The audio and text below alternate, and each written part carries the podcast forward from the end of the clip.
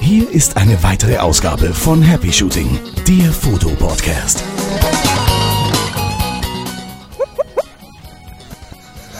Grüße. Sagst du Grüße. Boris. Snipe Grüße roten.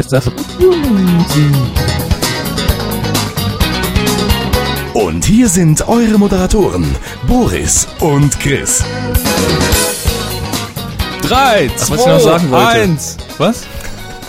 Bitte? Fang einfach nochmal an. Nee, ich habe jetzt schon angefangen. Läuft schon. Ach, Entschuldigung. Band läuft schon. Ja. Scheiße, jetzt wollte ich mal so ganz cool irgendwie die Show rückwärts machen und alles von hinten aufrollen, aber Die Show glaub, Das, rückwärts? ich glaube, das haben wir nicht vorbereitet. Das wird nix. Äh, Nito? Niesen, Pia. Vergiss es. Hallo, liebe Hörer. Schön, dass ihr wieder da seid. Chris und ich haben gerade einen an der Waffel, aber das ist eh normal. Das haben wir doch immer. Es gibt Leute, die können rückwärts reden und dann kann man es umdrehen und rückwärts Das ist abspielen geil. und dann geht's. Habe ich mal im Ja. Fernsehen gesehen. Das war eine Frau mit so, so einem ganz alten Tonbandgerät irgendwie.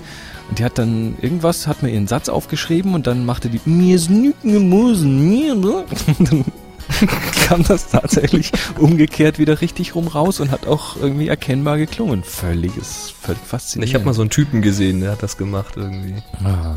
Aber wir reden ja heute nicht Ja. über, über ähm, rückwärts laufende Tonbänder, wir reden ja heute wieder, wie immer, über das Thema Fotografie, Digitalfotografie. So sieht's nämlich aus.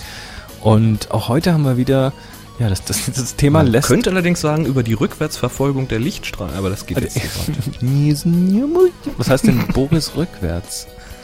Sirup. Sirup. Chris rückwärts heißt Sirk. Auch nicht besser.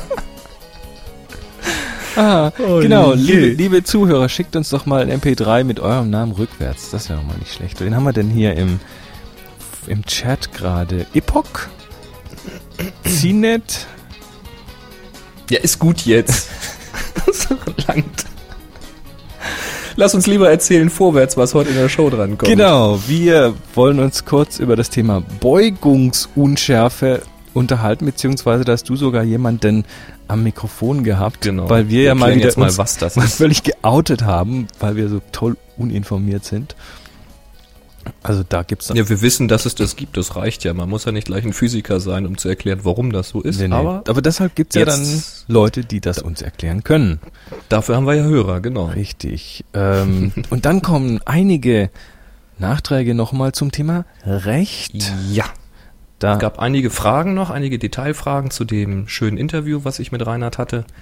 Und ja, leider haben wir es nicht hingekriegt, jetzt in der Kürze der Zeit nochmal ein Nachtragsinterview zu machen. Deswegen hat Reinhard uns ein paar Antworten schriftlich geschickt Wow. und die werden wir mal verlesen. klasse. Da gibt's also wirklich noch ein paar ganz gute Dinge hinten dran. Dann haben wir zum Thema Fotoverwaltung heute endlich mal was.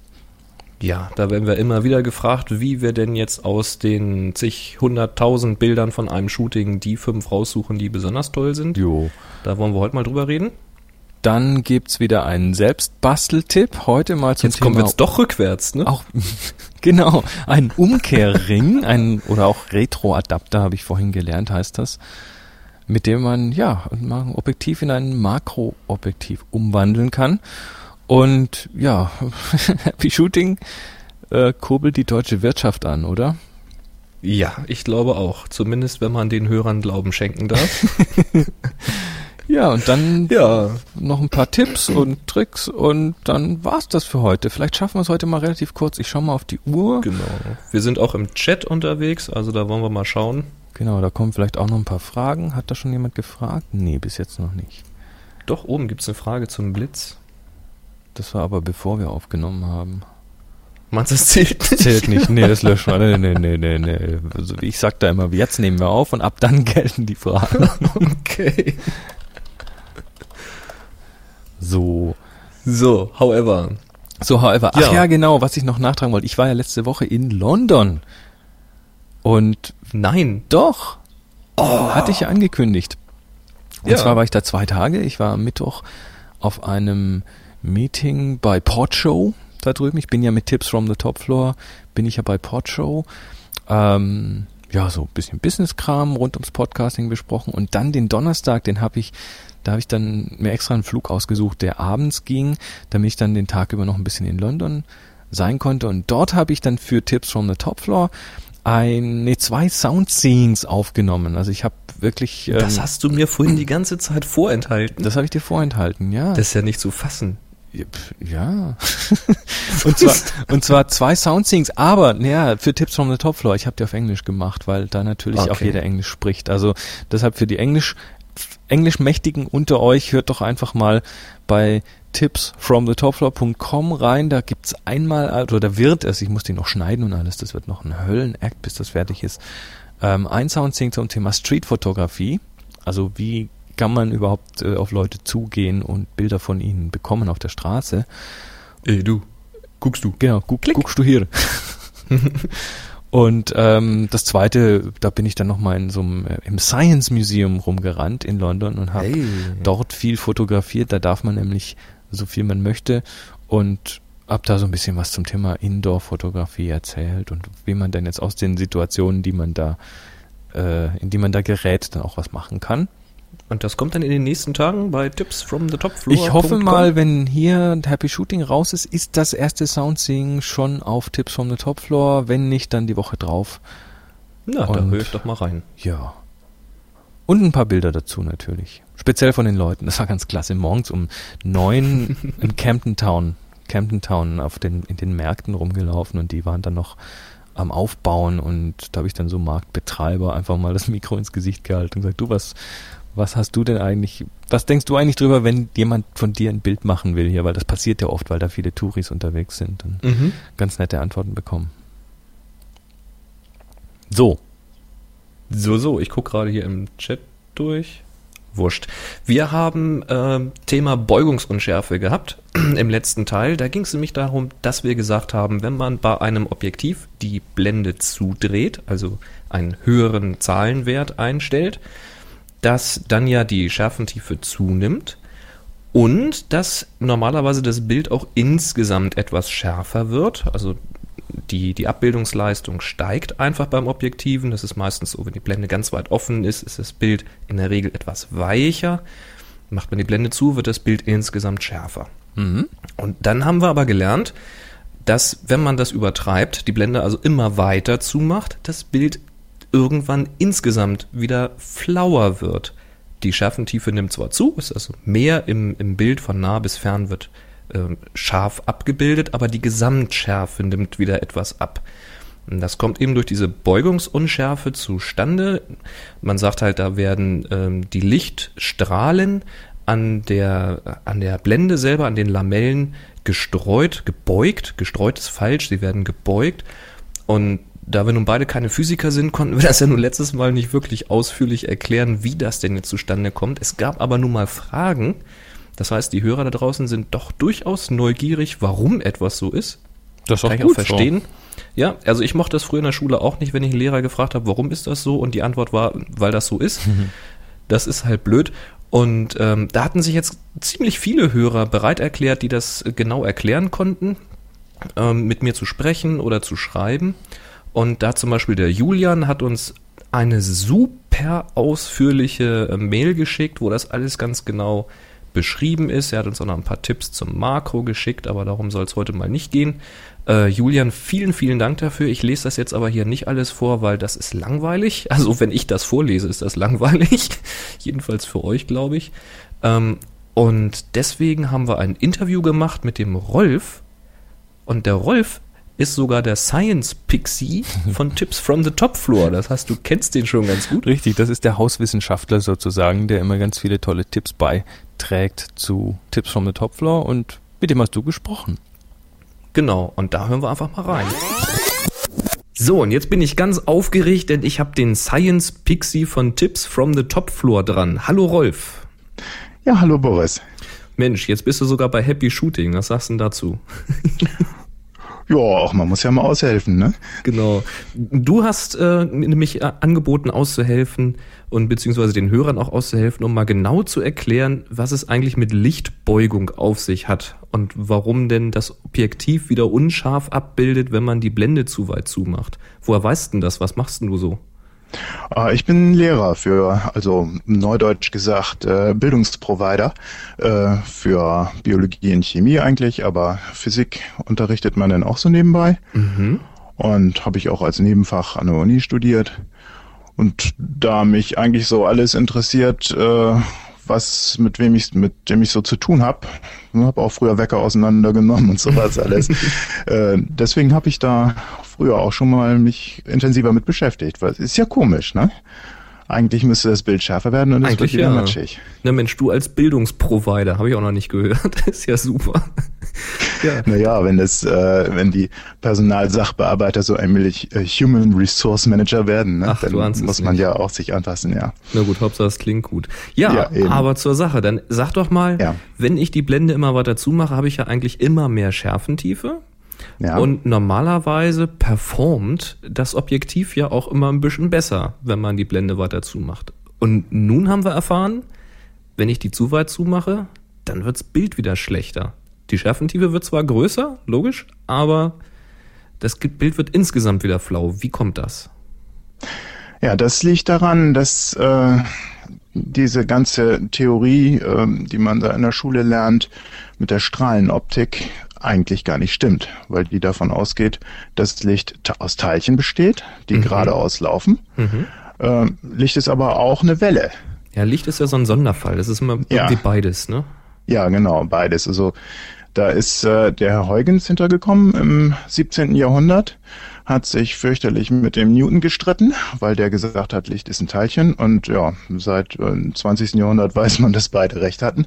Diese Wellen verhalten sich genauso wie Wasserwellen. Und wenn du schon mal geguckt hast, wie so eine äh, am Meer oder am Fluss oder sowas wie Wellen rund um eine Mole oder eine Hafeneinfahrt oder sowas rumlaufen, genau das gleiche passiert auch am Blendenrand.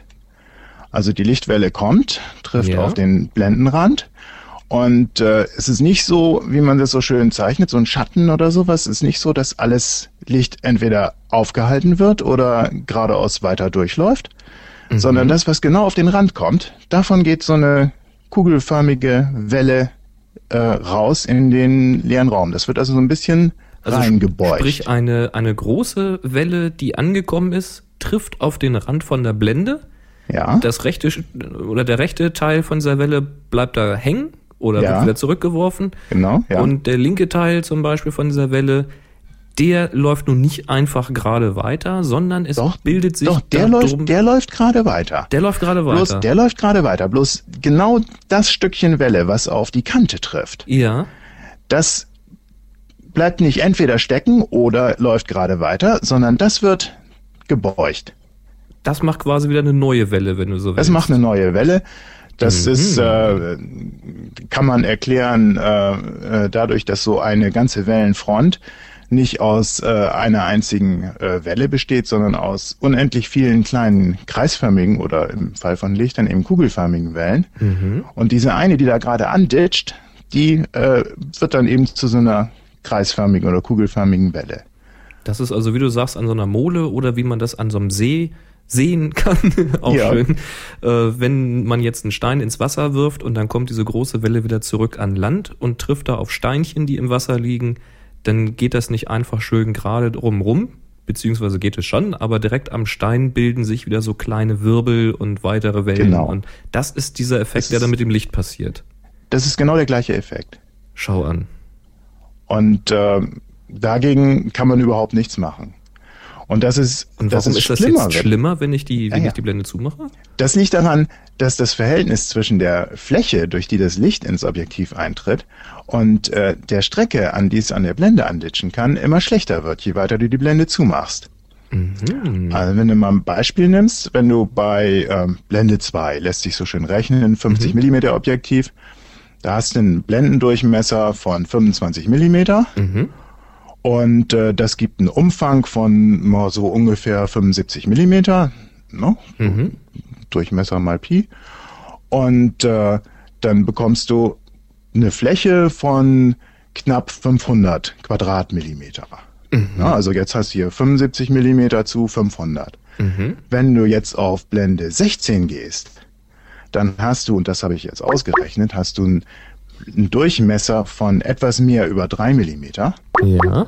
und hast äh, einen Umfang von knapp einem Zentimeter, Ja. aber nur noch eine Fläche von sieben Quadratmillimeter oder acht Quadratmillimeter. Aha, okay. Also du hast nur ein Achtel des Umfangs, aber ein 64. der Fläche. okay. Und das Verhältnis wird immer schlimmer, logischerweise. Das wird immer schlimmer, ja. Und irgendwann sieht man es dann halt, diese kleinen Bei 16 siehst du das auch Wellchen. schon. Ja. Guck an. Die siehst du auch, wenn du äh, richtig guten Film nimmst, ähm, auch wenn du äh, Sterne fotografierst. Also wenn man äh, so einen richtig schönen alten äh, 25 ASA äh, Schwarz-Weiß-Film hat und damit einen Sternenhimmel aufnimmt, wenn du dir dann die Sterne ganz genau anguckst, dann siehst du, das sind kleine Scheibchen. Mhm. Also mit einer Nachführung muss man das machen, sonst Ist hat man klar. Striche. äh, und um diese Sternchen rum hast du dann äh, so kleine Ringe und das sind Beugungsringe. Guck an. Also, wer das mal ausprobieren will, einfach eine Nachführung für die Kamera kaufen, mal lange belichten und ganz genau hingucken. nee, ist doch spitze. Dann wissen wir jetzt, was es ist. Sprich, die Auswirkung kann man nicht verhindern. Das hat jedes Objektiv, das ist so. Und es wird umso deutlicher, je schlechter das Verhältnis von Bild, also um Umfang zu Fläche wird. Ja, genau. Wenn die Blende weit auf ist, habe ich ja viel Licht, was diese kleinen Wellen quasi übertüncht, wenn man so will. Ja, genau. Und vor allen Dingen, weil die, die, die Blendenfläche, die wächst halt quadratisch, wenn man die Blende weiter aufmacht, Jo. während die, der Rand außenrum äh, linear mitwächst, Mhm. ne? mit dem Durchmesser. Das hängt Na. direkt zusammen. Da haben wir das doch auch geklärt. Mensch, Rolf, vielen Dank. Das hab sogar ich verstanden. Gut.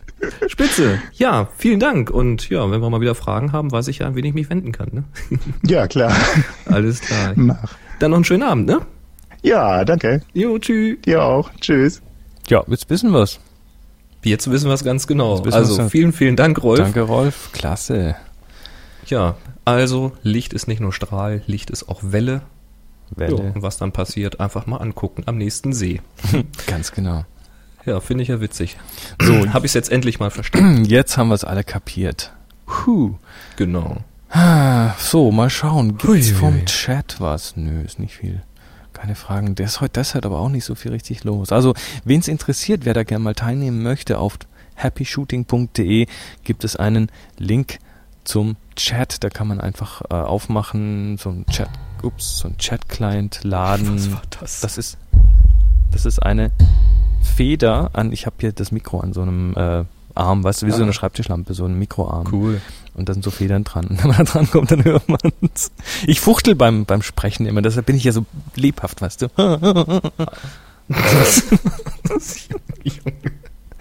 nee, was, wo war ich jetzt gerade ähm, ähm, stehen? Ja, genau, der Chat. Also wer da, wer da rein möchte in den Chat, ähm, ist meistens eine ganz, ganz nette Mannschaft beisammen. Kann man über alles Mögliche reden. Also geht doch einfach mal hin auf happyshooting.de in den Chat.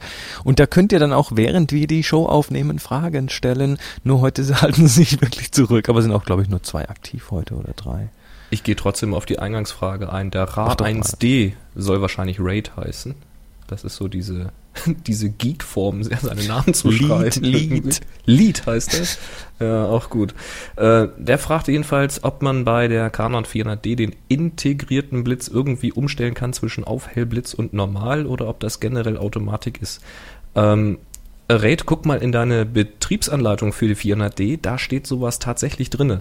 Also wie das bei der 400D ist, weiß ich nicht. Bei der 350D ist es so, dass wenn ich im AV-Modus arbeite, ähm, dass das dann generell als Aufhellblitz verwendet wird. Das heißt, es wird immer versucht, das Umgebungslicht mitzunutzen und der Blitz ist nur ein kleiner Aufhellblitz, so viel wie eben nötig ist. Das regelt er dann schon selber.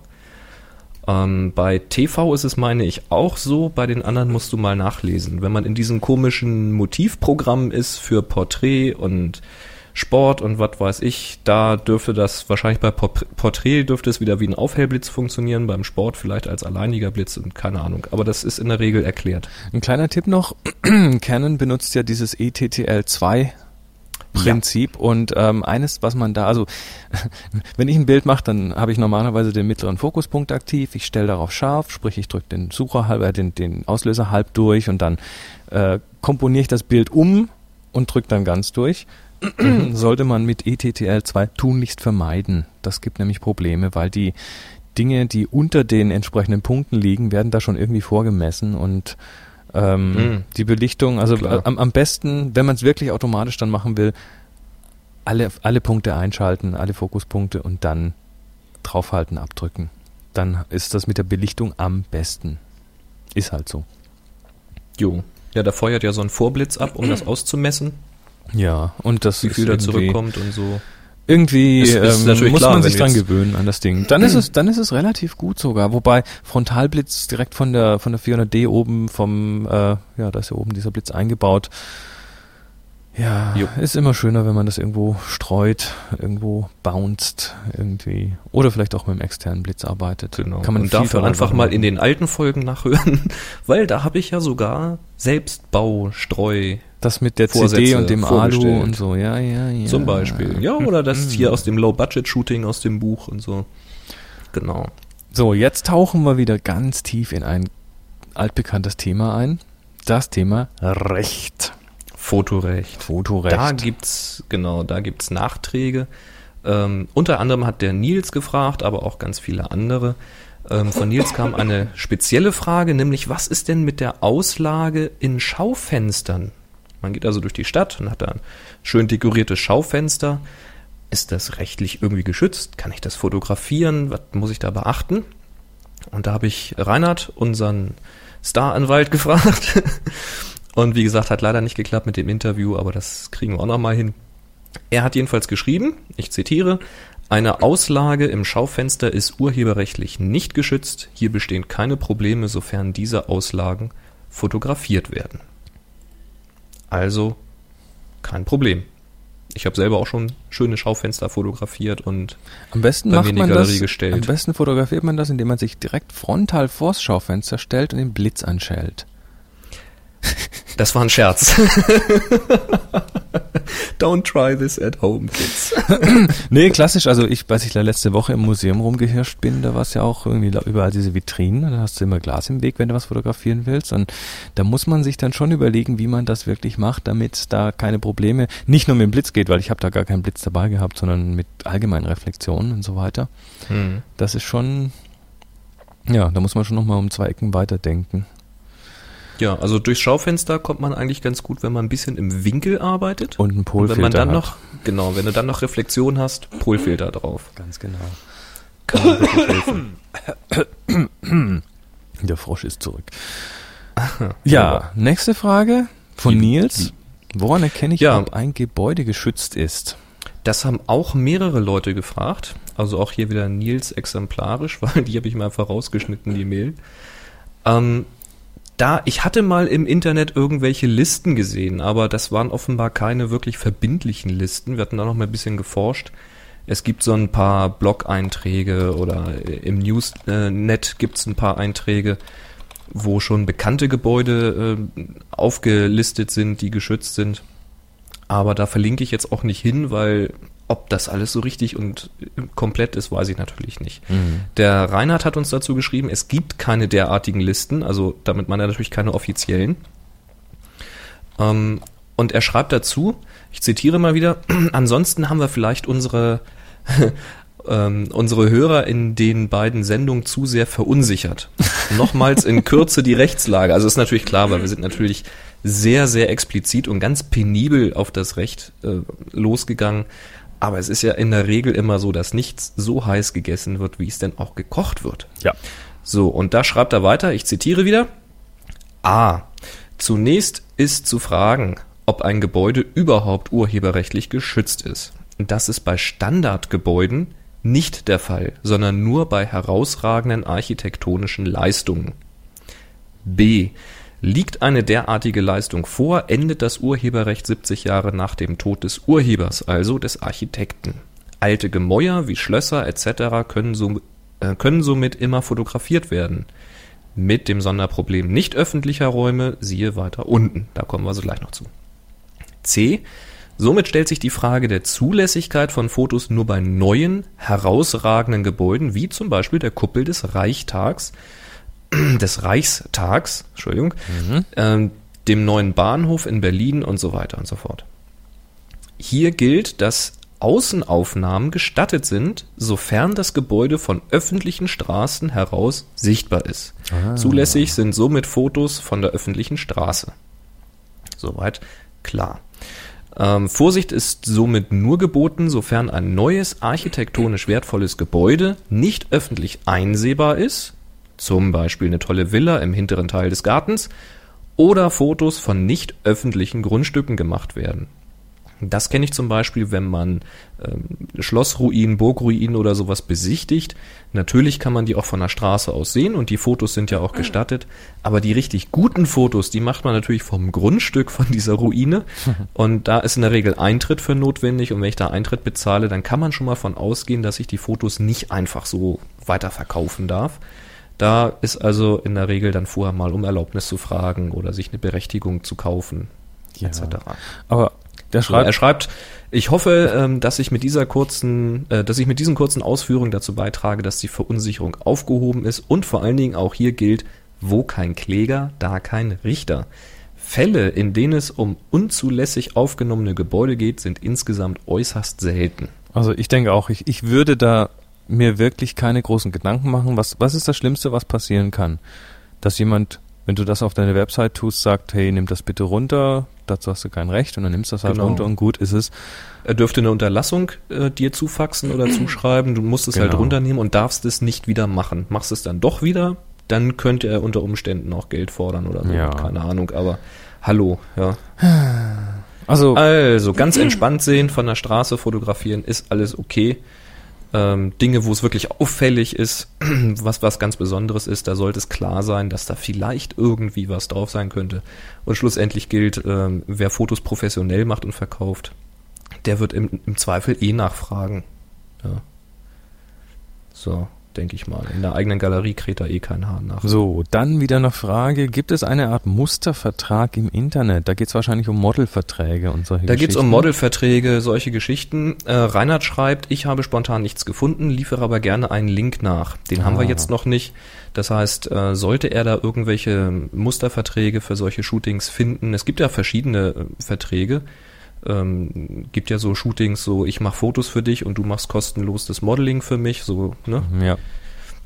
Sowas gibt es ja. Also wenn er da irgendwas findet, wird er uns einen Link nachreichen. Schön. Ja, und dann hatten wir eine ganz witzige Frage. Das ist was Kurioses. Ja, und zwar hatten wir nämlich eine Anfrage, ich habe jetzt leider den Namen nicht notiert, also bitte vielmals um Entschuldigung, dass ich dich jetzt nicht namentlich hier nenne. Äh, Und zwar ging es um jemanden, der fotografiert Busse, wenn die so unterwegs sind. Ein Busspotter sozusagen, ich kenne das ja sonst nur von Flugzeugen. Und da war eben ähm, das Problem aufgetreten, dass er Fotos gemacht hat und dann teilweise Stress mit den Busfahrern gekriegt hat, äh, hat die gesagt haben, äh, darfst mich hier nicht fotografieren und überhaupt und an sich. So, und Reinhard schreibt dazu, da zitiere ich mal wieder. In Bezug auf die Fahrer kannst du gut auf das Interview verweisen. Ein Busfahrer ist sicherlich weder eine absolute noch eine relative Person der Zeitgeschichte. Dementsprechend sind Fotos unzulässig, sofern der Busfahrer nicht einwilligt. Etwas anderes kann sich nur ergeben, sofern der Busfahrer mehr als Beiwerk erscheint. Beispiel Foto eines großen Busparkplatzes mit vielen Bussen und zwangsläufig auch ein paar Busfahrern. Die Frage, ob Fotos geschickt bemalter Busse verwendet werden können, also wenn die ganz besonders lackiert sind irgendwie, die ist schon schwieriger zu beantworten.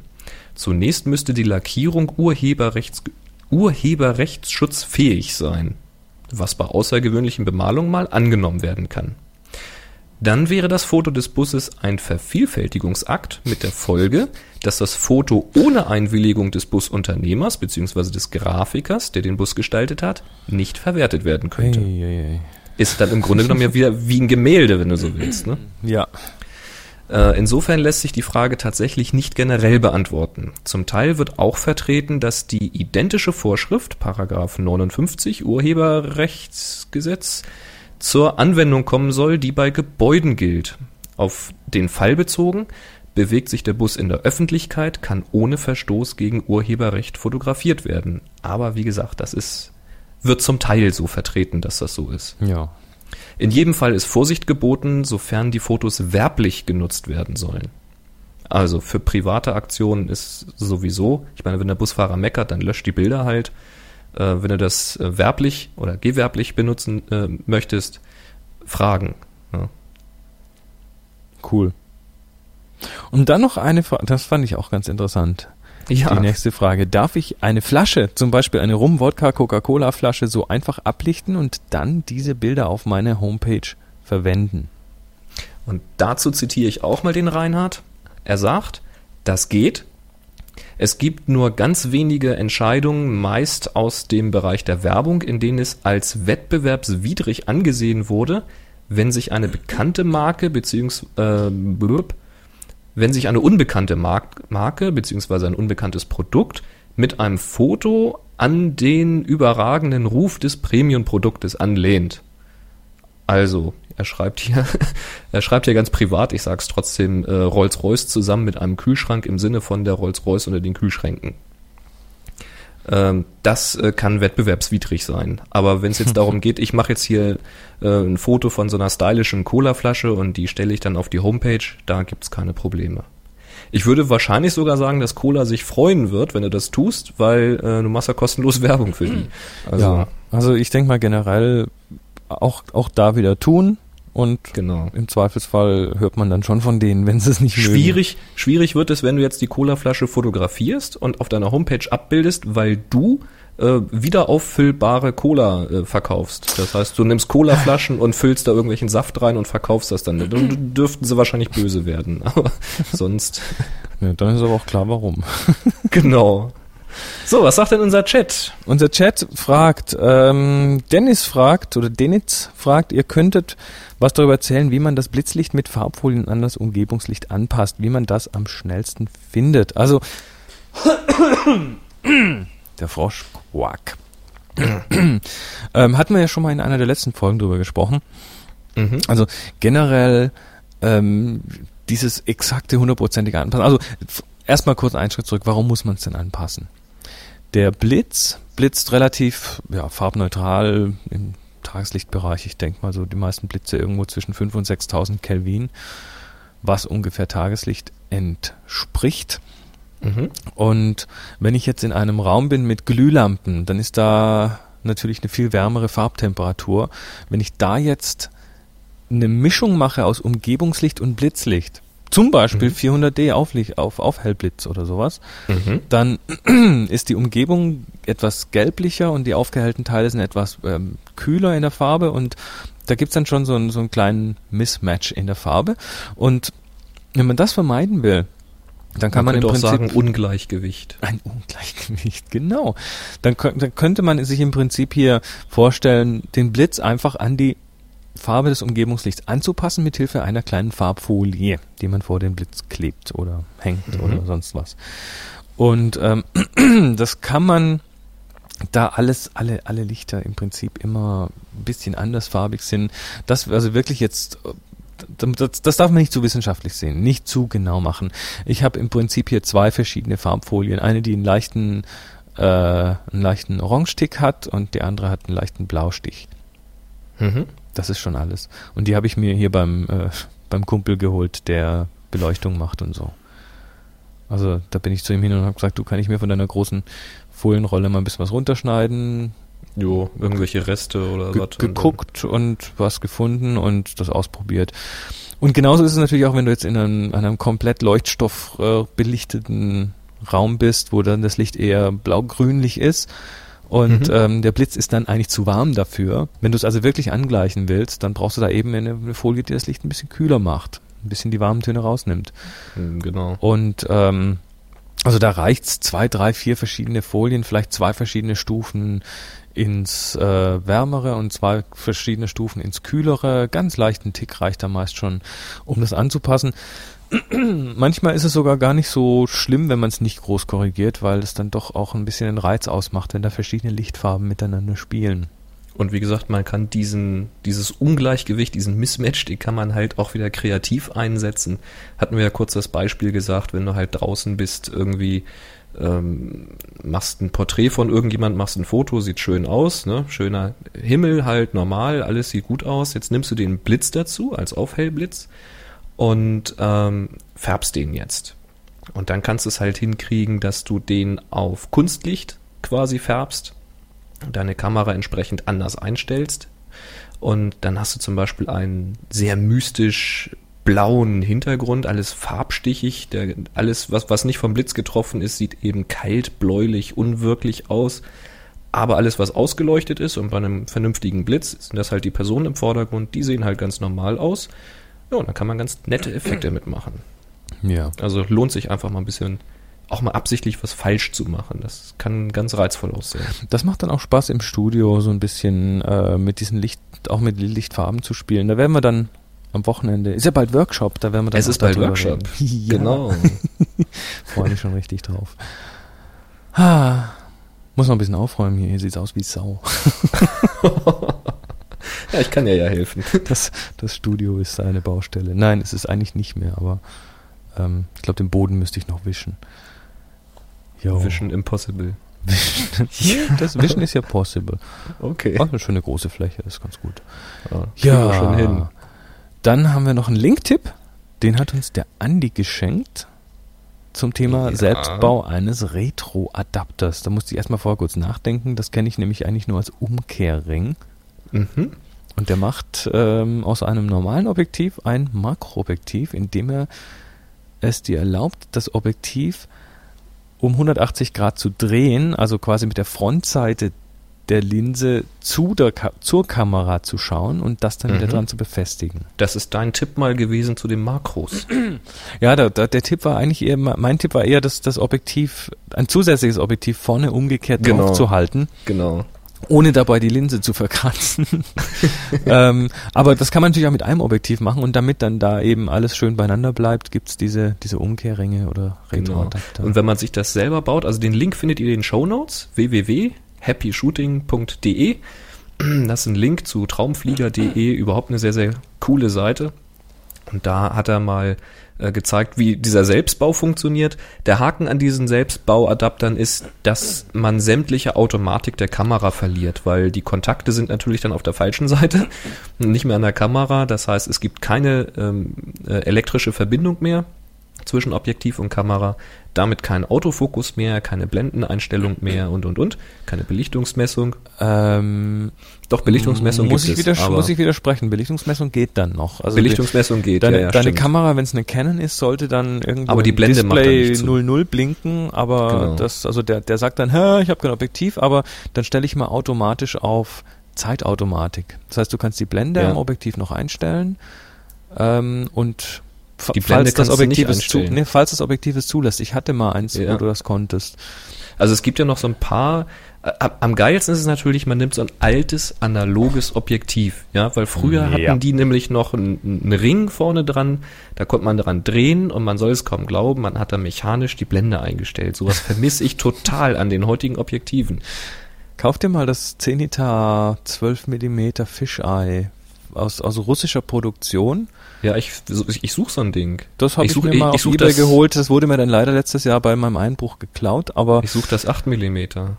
oh, noch schlimmer. aber das, das ist so eins. Also genau damit habe ich es dann eben auch gemacht. Da sagt dann die Kamera zwar "Hö, Hilfe, aber du kannst dann da die Blende einstellen und ähm, die Kamera regelt dann die Belichtung über die Zeitautomatik. Funktioniert prächtig. Ansonsten hat da der Yeti auch einen Tipp gehabt, den hatte ich ja ähm, getroffen auf, dem- auf dem Göttingen-Treffen. Und der sagte, ja, kannst du zwar nicht mehr einstellen an der Kamera, ne, die Blende, aber du kannst das Objektiv richtig rund draufsetzen, stellst die Blende ein und jetzt schaltest du die Kamera nicht aus, sondern ziehst, also machst ja, kannst ja diese, diese, dieses, diese Taste drücken, weißt du, wo die Mhm. Blende zugemacht wird, damit du durchguckst und dann die Schärfentiefe beurteilen kannst und so weiter. Diese drückst du, dann geht das ja zu, diese Blende. Und das hältst du gedrückt und jetzt löst du das Objektiv und machst das Objektiv ab. Das geht. Und dann bleibt bei vielen Objektiven die Blende stehen. Wow. Und dann, dann kannst du es umgekehrt draufsetzen und dann hast du da eine geschlossene Blende. Hm. Fand ich einen heißen Tipp. Äh, Ich weiß nicht, ob ich mich das traue. Also da, da hätte ich, da hätte ich so meine Bedenken, ob das elektrisch alles mit sau sauber Ja. zugeht und ob dann nicht vielleicht eine Gefahr besteht, dass dann das Objektiv oder die Kamera wie Kurzschluss vielleicht oder so, keine Ahnung. Die Mutigen Er sagt, er hat keine- euch, äh, ja, macht doch ruhig mal, ähm, aber wir haben es euch nicht, wir haben es euch nicht gesagt, okay? Nee, er sagt, er hat keine Probleme damit gehabt bisher. Okay. Ja, aber wie gesagt, der Link ist ziemlich gut, weil ähm, da wird halt nicht nur gezeigt, wie man sowas baut und wie sowas aussieht, sondern, und das fand ich ganz besonders spannend, es ist eben auch mal die Frage beantwortet worden, die wir auch schon ein paar Mal gestellt bekommen haben. Ähm, warum nehme ich nicht eine Nahlinse? Oder was ist mit einem Zwischenring? Über Zwischenringe haben wir noch gar nicht gesprochen. Es gibt so Zwischenringe, die man zwischen Objektiv und Kamera schraubt. Mhm. Damit verlängert man wieder ein bisschen den Abstand und dann kann man auch dichter rangehen und er erreicht auch eine ziemlich starke Vergrößerung. Ja. Natürlich auch Lichteinbuße. Und äh, ja, er hat auf dieser Seite eben mal Vergleiche gemacht. Das heißt, er hat dasselbe Motiv von derselben Position, sage ich jetzt mal so im selben Winkel, fotografiert. Einmal mit dem ganz normalen Kit-Objektiv von Canon mit dem 18 bis 55, dann mal eine Nahlinse drauf gemacht, dann hat er einen Zwischenring genommen, dann hat er mal ein richtiges Makroobjektiv genommen und dann hat er eben das Objektiv in Retro-Stellung benutzt, wobei man es ja auch zum Beispiel auf 55 mm oder 18 mm stellt und irgendwo Mhm. dazwischen. Welche Unterschiede das ausmacht und das hat er sehr, sehr eindrucksvoll da äh, gezeigt. Absolut sehenswert. Also wirklich sehr, sehr faszinierend. Haha. So. Wie gesagt, happyshooting.de. Und jetzt haben wir ja mal eine Frage hier. Und zwar, Aus Berlin. nee, Noch nicht? du hast nämlich einen übersprungen. Und zwar haben wir nämlich eine Frage gekriegt von dem Michael. Der Michael. Und der fragt uns auch gleich selber im Audio. Das spielen wir mal kurz ab. Jo. Ja, hallo Boris, hallo Chris. Herzlichen Glückwunsch zu eurem gelungenen Podcast. Ähm, ich habe eine Frage ähm, zur Bildauswahl. Und zwar sagt ihr immer, schießt Bilder so viel wie ihr könnt und unter den 200, 300, die ihr dann gemacht habt, ähm, werden dann bestimmt so ein paar sein, die gut brauchbar sind. Ähm, aber 200 Bilder anschauen, angucken, auswählen ist immer ein bisschen kompliziert, äh, beziehungsweise dauert lange. Ich mache meine Bilder auch hauptsächlich im RAW-Format. Das würde mich mal interessieren, ähm, wie ihr die Bilder ja schnell durchguckt, durchscannt mit dem Auge, ähm, wie mit welcher Software ihr da arbeitet. Ansonsten macht weiter so und bis bald. Ja. Hm. Ja, 200 wie Bilder. Ja, wie machen wir das? Wie machen wir das? Ähm, soll ich mal kurz erzählen, was ich hier tue? Ja, erzähl mal, was du machst, dann sag ich, ob ich es genauso mache. Also bisher hatte ich da noch kein richtig gutes Ordnungssystem, außer dass ich die Sachen auf der Festplatte in Ordner gepackt habe, die mit Datum versehen habe und dem Namen des Fotoshoots. Also da wusste Mhm. ich zumindest ähm, so im Nachhinein noch, äh, also ich, ich rede ja auch schon von zig, zigtausenden von Bildern, die da auf der Platte bei mir rumliegen und im Backup übrigens. Mhm. Ähm, aber irgendwann wird das dann wirklich unübersichtlich und schwierig und ich habe lange auf eine brauchbare Lösung gewartet, die nicht nur mir hilft, meine Bilder zu verwalten, sondern sie auch hilft, die mir auch gut hilft, diese zu bearbeiten. Und ich glaube, ich habe es jetzt endlich gefunden mit Adobe Lightroom. Mhm. Also ich habe jetzt ähm, mal ja, den Rechner mal über Nacht per Netzwerk, über eine 10 Megabit Netzwerkverbindung, irgendwie ähm, viele 10 Gigabytes, zig Gigabytes an Bildern zu importieren in die Lightroom-Datenbank und Mhm. ähm, habe da jetzt auch schon einige Zeit verbracht, viele von, möglichst viele von denen mit Schlüsselbegriffen, Keywords zu taggen und so weiter. Ähm, das erlaubt dir dann auch ganz interessanterweise noch andere Sortiermöglichkeiten. Das heißt, du kannst jetzt nach den Schlüsselwörtern gehen, wenn die halbwegs okay sind. Mhm. Ähm, das ist, da steckt dann die Arbeit eigentlich drin. Das heißt, man sollte immer sich gleich zur Angewohnheit machen, jedes Mal, wenn man eine Karte importiert, sollte man doch gleich die Schlüsselwörter ranhängen. Ähm, du kannst aber auch nach Ordnern gehen, du kannst nach allen möglichen Suchkriterien gehen, du kannst nach Kamera gehen, du kannst nach Objektiv gehen, du kannst nach was weiß ich alles noch sortieren. Auf die Weise lässt sich relativ schnell das Zeug zusammenfinden. Und ja, für mich funktioniert das ganz gut, weil man eben in Lightroom auch die Bilder ähm, noch ganz gut nachbearbeiten kann. Also ich, ich merke jetzt, dass ich immer mehr in Lightroom mache und immer weniger in Photoshop, was, was speziell jetzt die, die Grundbearbeitung der Fotos angeht. Wenn man dann wirklich nochmal ins Detail gehen möchte und hier den Hintergrund dunkler und die, den Baum etwas grüner und was weiß ich, dann ist natürlich Photoshop angesagt. Aber so für das Generelle, was mich, ich mir, was ich mir jetzt noch wünsche, und das kommt hoffentlich irgendwann mal, ist eine Bildinhaltserkennung. Da, also die arbeiten ja schon lange an sowas. Ja, ja. Dass du- es gibt auch schon du- die ersten Produkte, die das machen. Ja, ja, aber das, das in Lightroom integriert, dass du einfach sagen kannst, ich möchte es gerne mal alle Bilder sehen, die äh, einen Baum zeigen oder alle Bilder, die ein Porträt zeigen oder alle Bilder, die gelb-blau als Hauptfarben haben oder sowas. Also das Mhm.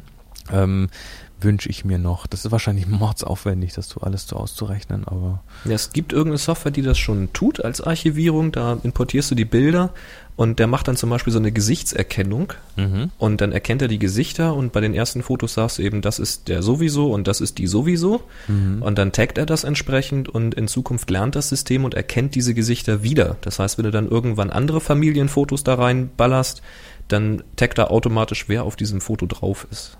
Auch schon recht raffiniert, aber klappt, glaube ich, auch nicht so richtig hundertprozentig. Und das ist das Problem, wenn das nicht hundertprozentig geht, dann brauchst du es besser gleich gar nicht. Also das ist immer der Haken an der Sache. Also ich wünsche mir das auf jeden Fall und wenn es dann irgendwann vielleicht mal als Plugin rauskommt, wird das wahrscheinlich eine der ersten Sachen sein, die ich mir kaufe. Mhm. Ich bin ja auch so, ich bin ein Sucher, also ich benutze ja auch Google Mail und ähm, da wird zwar dann zum Teil noch sortiert in, in diese Labels, aber äh, ganz oft lasse ich das Zeug einfach, archiviere das weg und dann suche ich halt. Also ich mache es inzwischen ganz ähnlich. Ich habe auch angefangen mit äh, Fotos und da muss ich sagen, da habe ich mich selbst beschränkt, weil ich eben genau wusste, wenn ich jetzt äh, mit zwei Gigabyte Bildern nach Hause komme, dann habe ich eine lange Zeit vor mir. Das war nach dem Urlaub auch immer so. Das heißt, nach dem Urlaub erstmal Speicherkarten draufgedaddelt. Ähm, dann zum Beispiel un unter Windows hatte ich hier dieses ACDC, das war bei meiner Digitalkamera dabei. Hm. Da kann man sehr, sehr schnell durch Bilder browsen. Und da habe ich eben sehr schnell einfach mal durchgeblättert und was nicht gefallen hat, eben gelöscht. Ja, siehe unsere Adventskalender, unbedingt mal durchhören, ja, keine Angst vorm Löschen. Ja. Ich bin also durchaus auch mal ein Löscher. Und einfach so schon mal eine Vorselektion getroffen und ja, der Rest wurde halt thematisch in Verzeichnisse abgelegt. Also ich hatte dann eben ein Verzeichnis äh, Urlaub und darunter dann, was weiß ich, Bodensee 2000 sowieso. Und dann habe ich die Sachen da reingeschubst und dann war es auch gut. Und dann habe ich dann zwischen denen, die mir ganz besonders gut gefallen haben, die ich beim Durchblättern halt gesehen habe, habe ich in der Regel eine Kopie in ein Unterverzeichnis gemacht und die habe ich dann intensiv bearbeitet, dann zum Ausdrucken oder Verschicken und ja, wie auch immer. Alles relativ unbefriedigend, weil wenn du dann nach äh, zwei, drei Jahren kommt jemand rein und sagt, ja Mensch, für den Geburtstag sowieso, da wäre doch toll, wenn wir jetzt eine Karte machen würden, die können wir jetzt selber drucken und da haben wir doch da und da dieses Schloss fotografiert. Ja, das äh, war in Schottland, aber wann und wo? Also du findest dann schon mal den Urlaubordner, dann weißt du Schottland, dann warst du vielleicht nur zweimal da, das ist ja auch okay, aber in jedem dieser Ordner hast du jetzt hunderte oder tausende Fotos und dann blätterst du wieder durch. Also, naja. Ne? Naja. Und wenn du irgendwo dann häufiger unterwegs bist oder auch mal Projekte hast, Horror. Also ich habe da auch mal gesucht nach irgendwelchen Lösungen, auch verschiedene Sachen ausprobiert und mir war von Anfang an eigentlich klar, dass dieses Taggen wichtig ist, weil man in diesen JPEG-Dateien und auch in den RAW-Dateien kann man eben diese Stichwörter hinterlegen. Und da habe ich mir gedacht, das muss doch möglich sein, mit einer Software da vernünftig irgendwas einzutragen und dann danach zu suchen und zu filtern und so weiter. Und ja, ich konnte mich irgendwie nie überwinden, so eine Software dann auch zu kaufen. Es gibt da verschiedene ähm, ähm, Medienarchive. Äh, Bei Vista ist sowas jetzt sogar schon standardmäßig mit drinne, Windows Vista. Mm, Ich bin ja dann irgendwann zum Mac konvertiert, habe ja irgendwann mein erstes Powerbook gekriegt und da habe ich iPhoto kennengelernt und die machen genau das. Und da war ich total happy. Also da habe ich äh, aus mehreren Urlauben meine Bilder reingehämmert und habe die da in, in Alben abgelegt und habe die mit Text versehen. Und wenn ich dann irgendwie eine Frage hatte, ja Mensch, das Foto von uns beiden, dann habe ich einfach gesagt, Boris, Tanja, ne, schwupp, dann waren alle Fotos, wo wir beide drauf sind, da. Man musste es halt einmal händisch durchtaggen, aber ich habe mir die Mühe auch gemacht. Das war sehr, sehr geil. Aber es war halt iPhoto, das heißt, es ist wirklich eine Archivierung und man kann ein Bild mal heller oder mal dunkler machen. Und dann hört es aber auch schon ein bisschen auf. Es war ganz nett, wenn man sich ein Fotobuch bestellen will oder irgendwelche Karten, Kalender drucken will und solche Geschichten. Aber es war, mm, ja, ich bin dann eher der Typ, der es ein bisschen professioneller braucht. Und Kann- da, ja? Geh mal, mach mal weiter. Entschuldigung. Ja, und dann bin ich über Lightroom gestolpert. Genau wie du auch. Und da gab's diese Beta-Version, die habe ich mir runtergeladen für den Mac, so eine Beta 4. Punkt irgendwas. Und da war ich ja hellauf begeistert. Das ging richtig gut. Da konnte ich die RAWs direkt mit entwickeln Und quasi während ich sie entwickelt habe, konnte ich sie taggen und sortieren und machen und tun. Fand ich richtig toll und ich ertappe mich jetzt auch eigentlich, dass ich iPhoto gar nicht mehr aufmache, sondern das, jetzt habe ich sogar schon umgestellt, dass wenn ich eine Speicherkarte hier reinlege, dann geht Lightroom auf, importiert die Sachen. Da kann ich Hat direkt beim Lightroom- Import schon Text vergeben. Hat Lightroom deine Tags auch mit importiert aus iPhoto? Ich habe keine von iPhoto übernommen. Ach so, okay. Also ich, ich mache das ganz klassisch. Die alten sind im alten System, die neuen sind im neuen System. ah, okay. Habe ich mich noch nicht drum gekümmert. Ah, okay, gut. Nö, wäre interessant, einfach mal. Nee, ich wollte auch einfach erstmal testen, weißt du? Ich hatte jetzt keinen Bock, da irgendwie allen Scheiß zu übernehmen und hinterher kaufe ich es doch nicht, aber jetzt ist die Bestellung raus. Ich habe bei Amazon direkt bestellt, da war es irgendwie für mich am günstigsten. Müsste dann irgendwann die Tage mal kommen. Tja. Aber was ich für einen Mac auch noch gesehen habe, ist von Apple. Die machen nämlich eine Software Aperture. Genau. das heißt Blende auf Deutsch. Genau. Aber das Programm heißt auch auf Deutsch Aperture. Also und das ist im Grunde genommen das, was Lightroom auch ist. Lightroom kam später raus, aber ich glaube, die hatten vorher angefangen, sich da irgendwie drum zu kümmern. Mhm. Das heißt, es ist auch eine Verwaltung ähm, von, von äh, Bildern und auch ein RAW-Entwickler. Das heißt, auch da kann man seine RAWs mit bearbeiten. Ähm, Im Vergleich zu Lightroom hat er, äh, hat Aperture die Stärken in der Verwaltung. Das heißt, du hast nicht nur deine Tags, die du vergeben kannst und deine Bewertungen und so weiter, wie bei Lightroom auch, aber du hast eben auch noch die Möglichkeit, dir ähm, solche intelligenten Listen zu machen, wie das vielleicht einige Hörer von iTunes kennen. Wie das so ziemlich Apple-typisch ist, ja? Ja, also du Das machst dir wirklich deine Liste und sagst, hier möchte ich bitte reinhaben äh, alle Urlaubsfotos, ähm, wo Natur drauf ist, aber die mindestens drei Sterne haben oder sowas. Und dann braucht man wirklich nicht mehr selber suchen, weil die Suche ist dann abgespeichert. Und das ist natürlich mal richtig praktisch. Das ist ziemlich cool. Also Aperture und Lightroom sind direkte Konkurrenten. Ja. Lightroom kam später raus und ähm, die haben natürlich bei Aperture auch ähm, ein paar Sachen ab, abgeguckt Haben und sie. ähm, Mhm. haben auch ich denke mal geguckt, was bei Aperture nicht so toll ist und haben es dann auch zum Teil besser gemacht. Oh ja. Aber die, die gesamte Verwaltung, auch das Thema Datensicherung und so weiter, das ist in Aperture besser gelöst, auf jeden Ja. Fall. Ähm, aber diese ganzen Filtersuchfunktionen und so weiter finde ich in Lightroom persönlich einfach klasse. Das haben sie auch toll gemacht. Auf jeden Und das Fall. ist auch, das ist dann auch letztendlich so wie äh, so ein System, für das man sich halt dann entscheidet, ähm, wie, wie bei der Kamera, ob du jetzt einen Canon oder eine Nikon oder ob du auf Sony gehst. Ähm, du, du fällst diese Entscheidung und dann fängst du an, Objektive zu kaufen und da ist es eben so, du fällst die Entscheidung, importierst deine Bilder und Richtig. bleibst dann auch in dem System drin.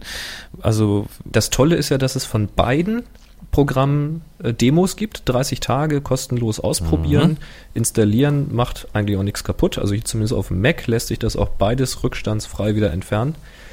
Ähm, ja, also da kann man nur den Tipp geben, wenn ihr eure Fotos verwalten wollt und ihr seid an einem Mac, dann ladet euch Aperture Demo runter. Ähm, da muss man sich einmal registrieren und bekommt dann so einen Code, der dann für 30 Tage funktioniert. Das klappt ganz gut. Und ladet euch von Adobe Lightroom Demo runter. Läuft auch 30 Tage und der eine mag lieber das eine, der andere mag lieber das andere. Die haben ein bisschen eine andere Philosophie, auch was das Bearbeiten der RAW-Files angeht.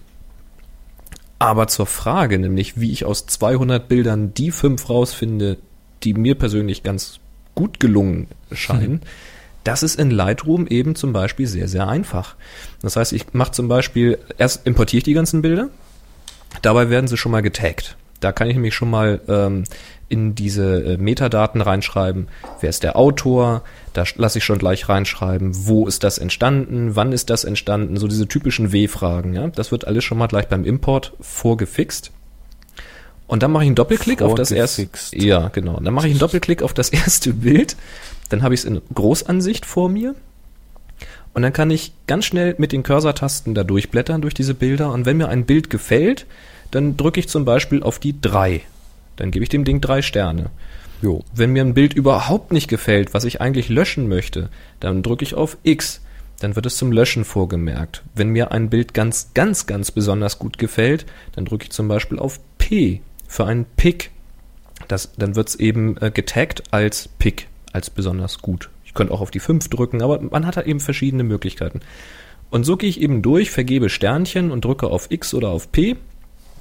Und das geht halt, ja, bei 200 Bildern, das dauert nicht lange. Also der, der erste Eindruck zählt einfach. Du gehst durch und sagst, oh, das gefällt mir, ne? Und da, wo ich dann sowieso länger drauf gucke, das ist dann sowieso ein P, weil wenn mich das schon, obwohl ich das Bild kenne, noch so lange fesselt, dass ich es mir dann direkt angucken will, P. Zack, zum nächsten. Und ja, hinterher drückst du einfach auf deinen Filter und sagst, okay, jetzt zeig mir mal nur die Picks an. Nur die, die ich jetzt ausgewählt habe. Und dann kann ich zwischen denen wieder ganz schnell durchscrollen, kann Sternchen geben. Und dann kann ich sagen, okay, jetzt zeig mir mal die an, die weder ein P noch ein X haben. Das sind so die Dinger, die irgendwo dazwischen sind. Da kann ich dann nochmal gucken, ah, brauche ich die noch, will ich die aufheben oder doch löschen? Also in der Regel bei 200 Bildern würde ich sagen, bin ich in maximal 20 Minuten, 30 Minuten bin ich da durch. Und dann dürften die 10 oder 15, wenn es denn so viele sind, ähm, die ich richtig toll finde und die ich bearbeiten möchte, dürften dann schon feststehen. Tja, und ansonsten drücke ich eben auf den Filter und sage, zeig mir alles, was gelöscht werden soll. Gucke ich nochmal schnell drüber, ob ich mich nicht vertan habe und dann pff, entfernen, weg damit. Eins, was, ein Feature, was mir bei Lightroom auch ganz gut gefällt, ich weiß nicht, ob das jetzt Aperture auch macht, ist das, ähm, das Stapeln oder Stacken von Bildern. Das macht Aperture und wie? Ja, also wenn, wenn ich, wenn ich zehn Bilder vom gleichen Ding habe, einfach aus verschiedenen Winkeln Ja. und mit verschiedenen Kompositionen aufgenommen habe ähm, und mir da dann das Beste aussuche, mache ich einfach einen Stapel draus, lege das Beste oben, oben drauf auf den Stapel und dann kann ich das innerhalb des Programmes auch wie ein Objekt handhaben, kann Mhm. aber dann auch später doch nochmal den Stapel aufmachen, kann ein anderes Bild auf dich oben drauflegen und so. Dann kann man sich so ein bisschen den Überblick bewahren, wenn man Das- viele das gleiche von- Bilder hat. Von Apple Aperture war es das Feature überhaupt, was also quasi das Killer-Feature gegenüber allen anderen Archivierungsmethoden war. Und das gab es in der Lightroom Beta nicht. Und siehe da, in der finalen Version ist es drinne. Sie haben aufs Feedback gehört, ja. Also ganz offensichtlich, ja. Ist auch wirklich sehr, sehr praktisch. So, Ja. ich glaube, wir sollten mal schnell zum nächsten Thema weiter. Ja. Äh, Wir sind, wir, das müssen wir eigentlich singen. Ja, ja, ja, jetzt wird wieder in die Hände Oh Gott, gespuckt. oh Gott. Wir steigern das Bruttosozialprodukt. Sturzflug. Äh, geiler Sturzflug, die guten 80er. Hui, Jawohl. hui. Ja, wir kurbeln die Wirtschaft an. Der Olaf aus Berlin hat uns geschrieben. Ähm, er kommt gerade von, ja, ich lese mal vor. Mhm. Ich komme gerade von Fono Fono, bei denen ich mir eine Flasche Discofilm gekauft habe. Da der Laden quasi bei mir um die Ecke liegt, dachte ich, sparst du dir halt das Porto. Mein Kaufwunsch wurde mit den Worten, da haben Sie aber Glück, dass wir heute eine neue Lieferung bekommen haben, kommentiert. Ich hatte daraufhin eine nette Unterhaltung über das Thema, was kann man mit Discofilm noch alles machen? Die beiden Verkäufer und Verkäuferinnen haben mir dann berichtet, dass es seit circa einer Woche einen Run auf Discofilm gibt, den sie sich nicht erklären könnten. Bisher haben sie zehn Flaschen in zwei Wochen verkauft, heute schon zehn Flaschen in zwei Stunden. Und seit der Erwähnung in Tips from the Top Floor gehen die Bestellungen sogar bis nach Übersee USA. Tja, überschätze nie die Macht des Internets Unterschätze. äh, unterschätzt. Also, ähm, ja, Olaf, ähm, das, das finde ich, das finde ich hochinteressant, weil es ist ja wirklich nicht gesponsert, die zahlen uns nichts, das ist einfach nur Nee. ein geiles, eine geile Anwendung für dieses Ding. Und ähm, ja, also liebe Fotoläden, Phono- Phonoläden, ja, ich weiß nicht, ob die hier zuhören. Also falls sie zuhören, jetzt wisst ihr warum. ähm, wir finden es toll, wir erzählen es allen. Das sollten sich aber jetzt doch mal bitte alle möglichen potenziellen Sponsoren dieser Show anhören. Ganz genau, ja. Also, Happy Shooting verkauft. Und zwar nicht schlecht. Tja, Ze zehn Flaschen in zwei Stunden anstatt zehn Flaschen in zwei Wochen. Das, ist, das ist schon ein Faktor, Ja. ja. das ist schon klasse. Ja, super. Ich fand's spitze. Ich stelle mir das So. gerade vor, wie du in so einen Laden reinkommst, die dann normalerweise so zehn Flaschen in zwei Wochen verkaufen, was ich übrigens auch schon viel finde. Ich wusste gar nicht, dass es noch so viele Leute gibt. Es ähm, gibt noch relativ viele so Nostalgiker und äh, ne, also Schallplatte hat einfach auch irgendwie was, muss ich jetzt mal sagen. Ich bin zwar ein digital, ein Kind des digitalen Zeitalters, aber ah, so eine LP Ich will auflegen. diese Scheiben nicht mehr sehen, wirklich. Die können mir so was von an die Füße fassen. Das ist mir so lumpi, ob die besser klingen oder nicht. Scheiß der Hund drauf, echt. Ich habe zwar noch ein paar im Regal stehen, aber ich digitalisiere die auch nicht mehr. Das ist mir so Wurst, echt. Ja. Mann. Ach, Ich, ich krieg da immer kleine verklärte Ich, Äuglein. ich habe noch für, für Tanja habe ich irgendwie so ein, zwei Kuschelrock-LPs digitalisiert, weil wir die nicht neu kaufen wollten. Da habe ich dann aber richtig so, das, den ersten Stück habe ich mit aufgenommen, wie der Tonarm sich dann absenkt und so Ja. dieses Glock, Rumpelt, Knister. Du, es gibt, es gibt Fotos von mir, da sitze ich als irgendwie Dreijähriger, nee, als Zweijähriger auf dem, nee, bis, bis Auf dem Plattenteller man drehst auf, dich dem- auf dem. Töpfchen, nee, bis wann sitzt man auf dem Töpfchen? Das, bis, bis wann auch du nicht. auf dem Töpfchen gesessen hast, weiß ich nicht. Weiß ich gar nicht. Also als irgendwie als kleines Kind sitze ich auf dem Töpfchen, hab die riesen Kopfhörer meines Vaters auf und höre und höre ähm, über Schallplatte die Zauberflöte von Mozart. Oh wei.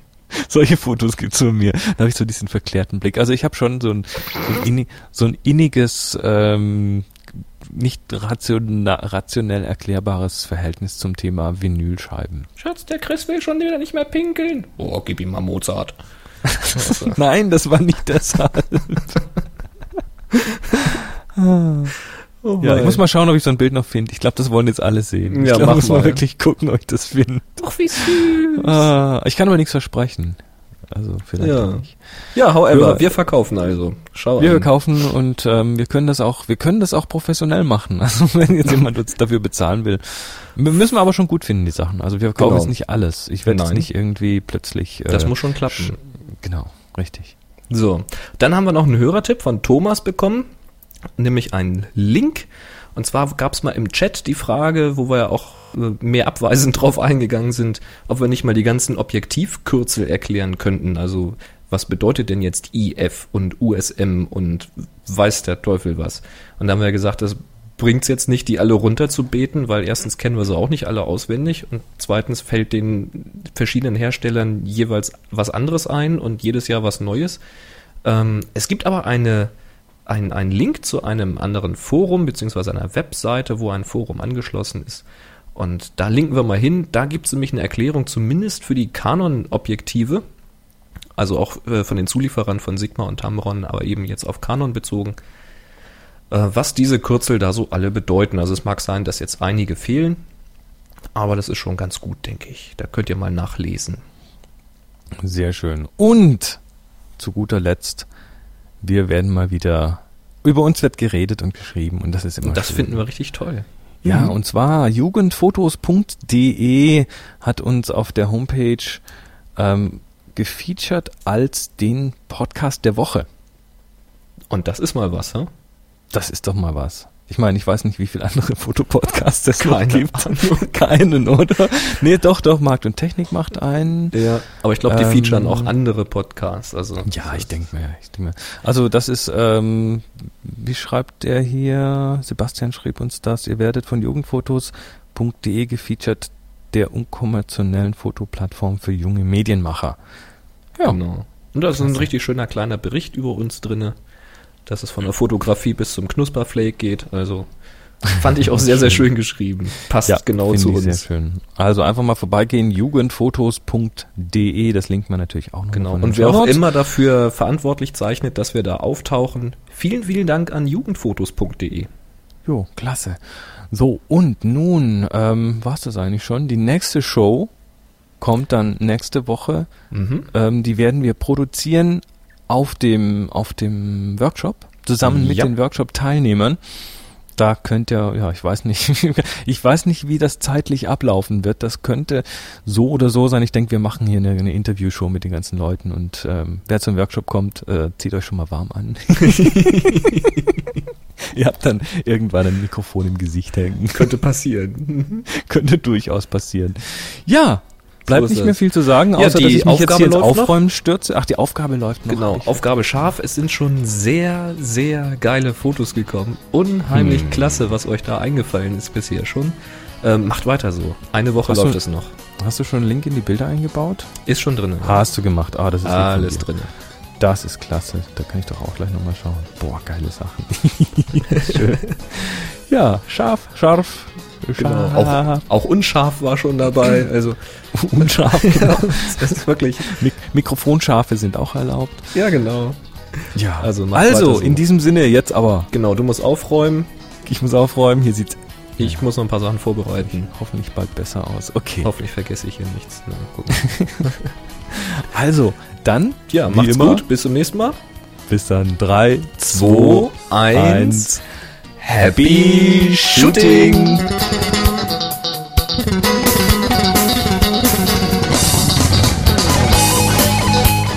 Hallo? Hallo? Hallo? Hallo. Hallo, Ah, hallo. da ist er ja. Hallihallo. hallo. Hörst du mich? Ja, ich höre dich. Gut. Was war das denn? Die Speise war noch nicht ein. Die was? Die Speise. Phantomspeise. Ach so, die Phantomspeise jetzt. Welches Phantom speist du denn da?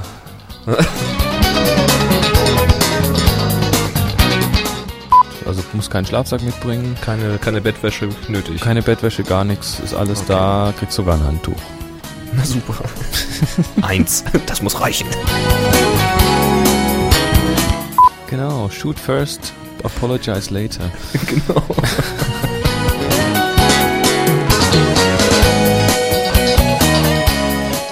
Das ist doch ein, ein um Umkehrring, heißt das auf Deutsch, oder? Keine Ahnung. Ich kenne das nur als Retro-Adapter. Echt? Ich kenne das als Umkehrring. Dass du aber ein deutsches Wort kennst. Hab ich.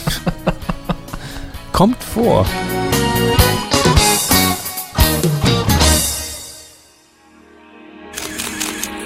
photocastnetwork.com, your photography resource in the potosphere. photocastnetwork.com